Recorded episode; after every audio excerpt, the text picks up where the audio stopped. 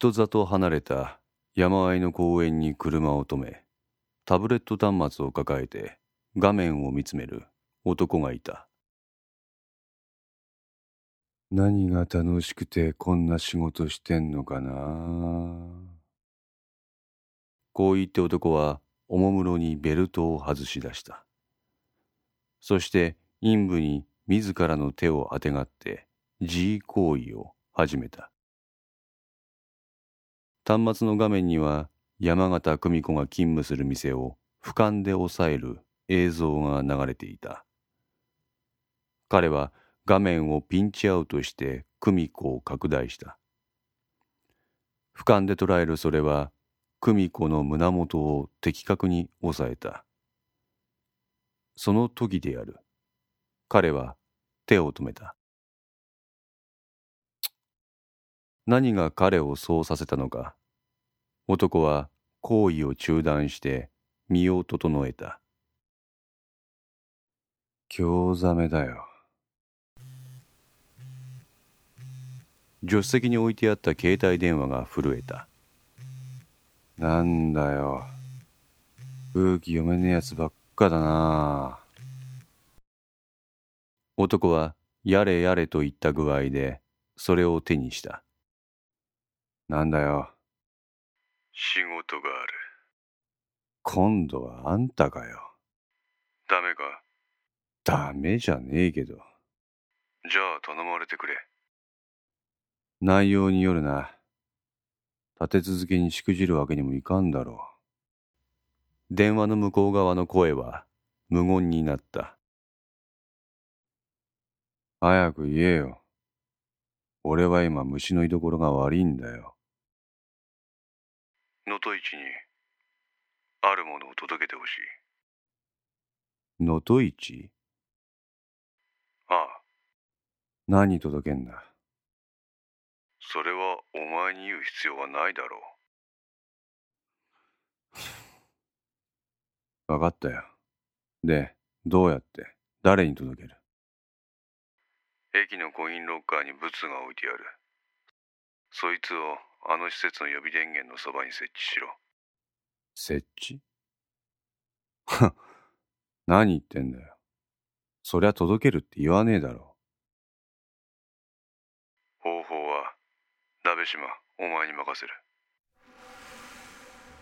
情報が足りない。長尾が持っていた能登市の敷地図もそこにある。バカ言え。セキュリティがあんなに厳しいところに俺が潜入できるかよリスクが大きすぎる。何言ってんだ。お前の能力をもってすれば簡単なことじゃないか。鍋島は黙った。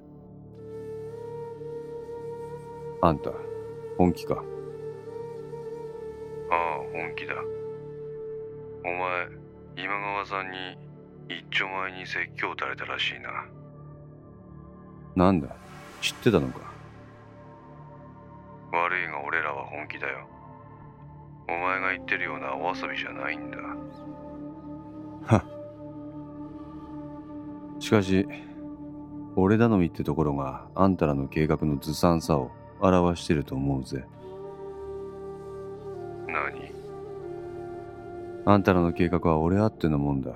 もう少しリスクヘッジしておいた方がいいと思うぜ。鍋島。あ？もう少し謙虚になれ。なんだよ今さらお前の態度いかんで。代わりの人間に依頼することになる。代役だと？それが意味するところは分かってるだろうな。鍋島はまたも黙ったれるまでもない。こっちはこっちでリスクはヘッジしている。お前こそ自分の立場をわきまえろ。お得意の内毛ばかよ何言ってんだ。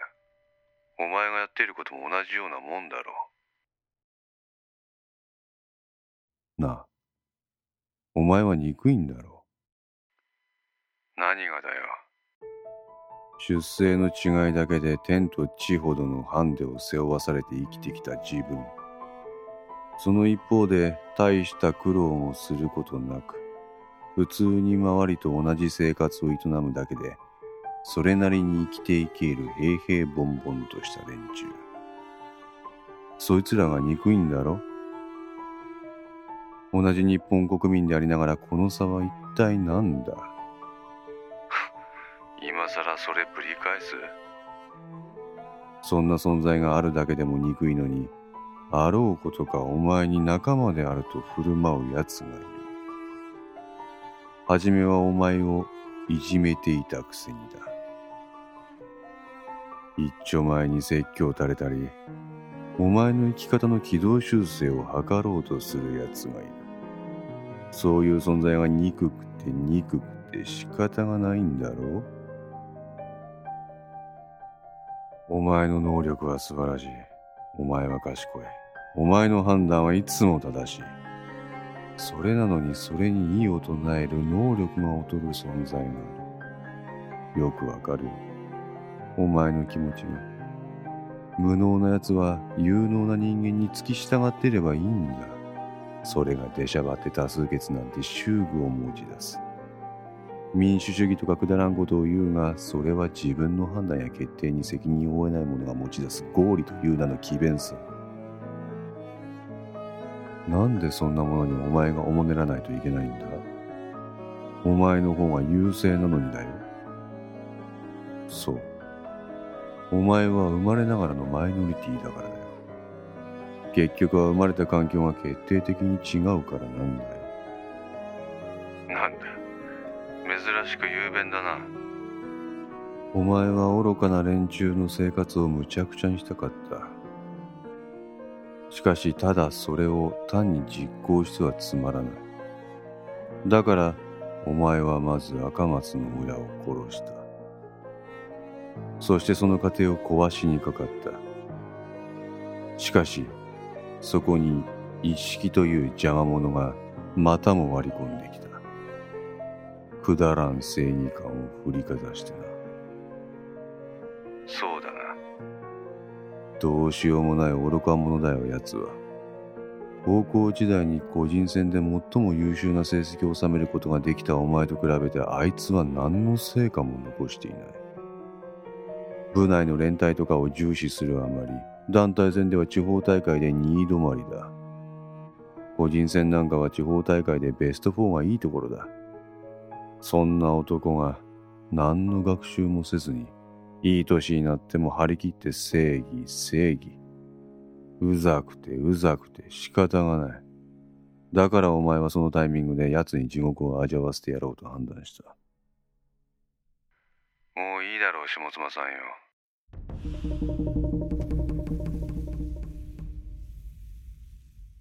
ここでそんなことをおさらいして何の意味があるってんだ今の俺はそんな昔話に付き合うほど心にゆとりはねえぞお前は当時の意識のフィアンセを犯し、孕ませた。何言ってんだあんたファクトだよ、ファクト。俺はお前の全てを知っている。そして、理解者でもある。何度も言う。お前は賢い。お前は村上を利用した。村上の指示を受けて、意識の操作を攪乱させるために行動に及んだように見せかけた。久美子の強姦は自分の意思によるものであったにもかかわらずだ。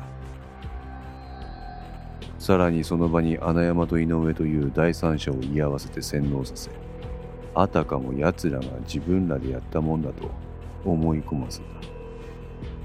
つまり、お前の背景にはお前を利用する誰かがいるかのように演じた。鍋島はため息をついた。最終的にはお前は憎き意識を自らの手で殺し、村上もその手で葬った。ああそうだかつては同じ剣道部で共通の目的を有していながらも、その内部でゲバルト。これを内ゲバと言わないでなんて言うんだ、鍋島。おい。お仕置きだよお仕置きは言い換えただけだろ。結局のところお前も人のことは言えないってことだ。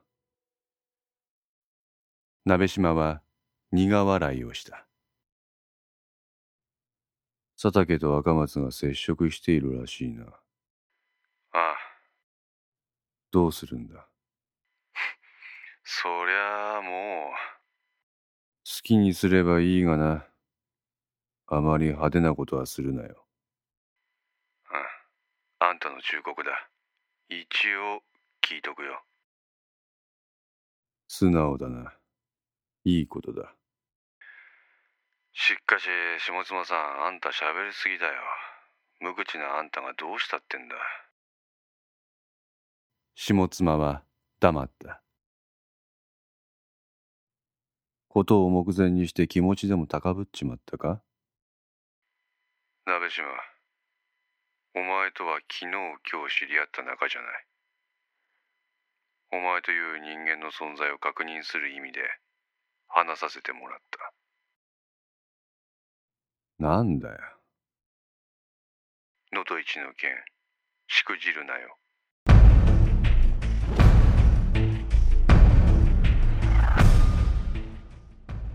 ああ、わかったよ。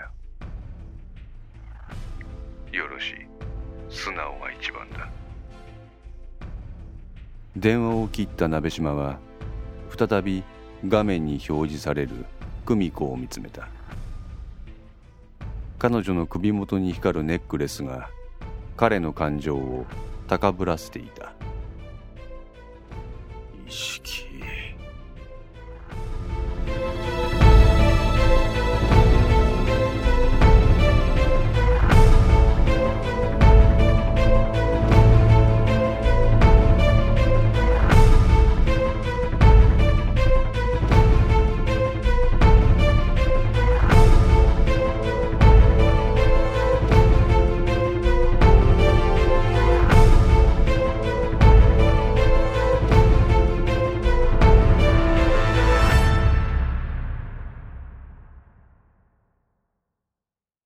ちょっと出てくる。総務部のスタッフにこう言うと、陣川はオフィスを後にした。ビルのエレベーターに乗り込むと、彼は携帯電話を取り出して、内輪だけのやり取りができる自前の SNS アプリを立ち上げ、そこに目を落とした。ムカつくわ。何がよ。昨日の能登市のニュース見た？ああ、あれね、いつもの感じじゃん。市民の声は声として受け止めるが、現状は運転を止める意思は微塵にもないってよ。なんで石電ってあんなに上から目線な俺らの電気作るために能登市周辺の住民を危険にさらすなんてな。火力で賄えるなら火力でいいやん。なんで原発にこだわらんあいつら目先の自分らの金のことばっかだよ。結局自分らだけが潤えばそれでいいんだよ。まさにブルジョワジーだ。陣川は笑みを浮かべた。エレベーターの扉が開かれ、彼はビルから外に出た。今日のコミュって何か聞いとる？いや、でも幹部だけの秘密会でしょえ、俺一般のやつもあるって聞いたんやけど。え、そうなの？交差点で立ち止まった陣川は携帯を操作した。そうだよ、2本立て。信号が青になって彼は歩き出した。彼の書き込みに反応してレスが帰ってきた。あ、委員長だ。委員長。今日の一般のコミュって告知も何もしてませんけどどうするんですか？一般は君たち以外の人間に仕切らせる。君たちは秘密会だけでいいよ。え？誰に？心配はいらない。こう書き込んだ陣川は腕時計に目を落とした。時刻は15時だったもうすぐ48時間だよパギーニャ。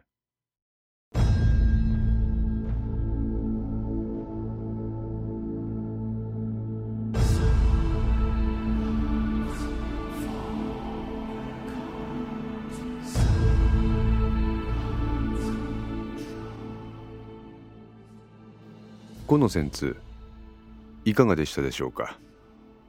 このお話は毎週月曜0時に1話ずつ更新できるよう鋭意作成中です。